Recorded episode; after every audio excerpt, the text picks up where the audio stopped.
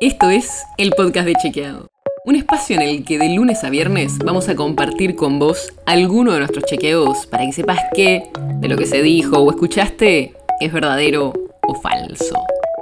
También te vamos a presentar las verificaciones que hacemos de las desinformaciones que andan circulando por ahí y vamos a traerte datos y contexto para entender mejor las noticias.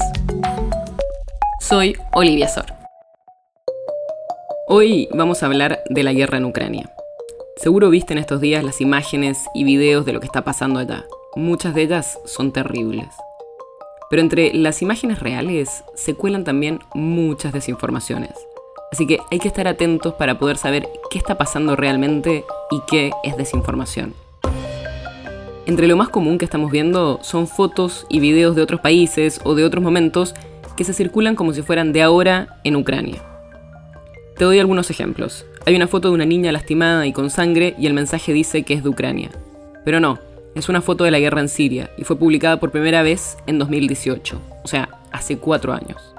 Otro video que circula muestra un bombardeo, que supuestamente estaba ocurriendo en una ciudad del sureste de Ucrania. Pero en realidad el video había sido publicado por lo menos tres semanas antes. En TikTok, por ejemplo, estaba publicado con un texto que decía caída de un rayo en la planta de energía. O sea, que seguro no era un bombardeo semanas después. Incluso hay una imagen de la revista Time de Estados Unidos con la cara del presidente ruso, Vladimir Putin, con los bigotes de Hitler, que dice el retorno de la historia. Pero es falsa. La hizo un diseñador gráfico que aclaró que no era la portada real, pero circuló como si lo fuese.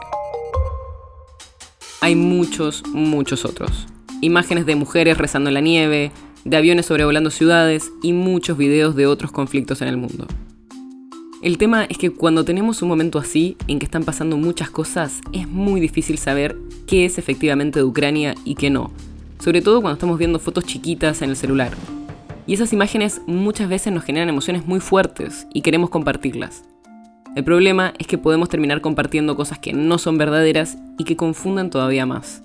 Así que toca estar atentos para tratar de frenar la desinformación. Aquí van algunos consejos para eso.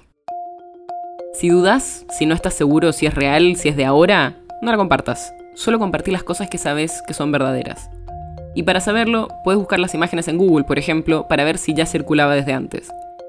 Y estar muy atentos a la fuente del contenido, de dónde viene esta información. Si no tiene fuente, no sabes de dónde viene, mejor esperar a confirmarla antes de compartirla.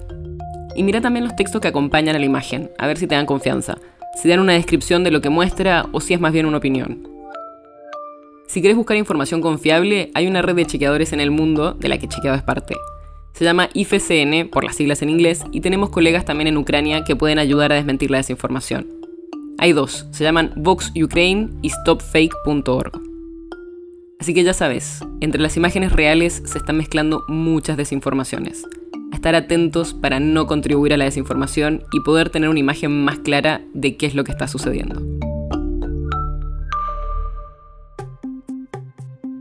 El podcast de Chequeado es un podcast original de Chequeado, producido en colaboración con Posta.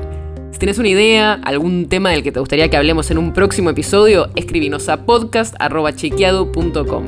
Y si te gustó este episodio, seguinos en Spotify o en tu app de podcast favorita y recomendanos a tus amigos. Si querés más información sobre esto o sobre otros temas, entra a chequeado.com o sumate a nuestras redes. Soy Olivia Sor.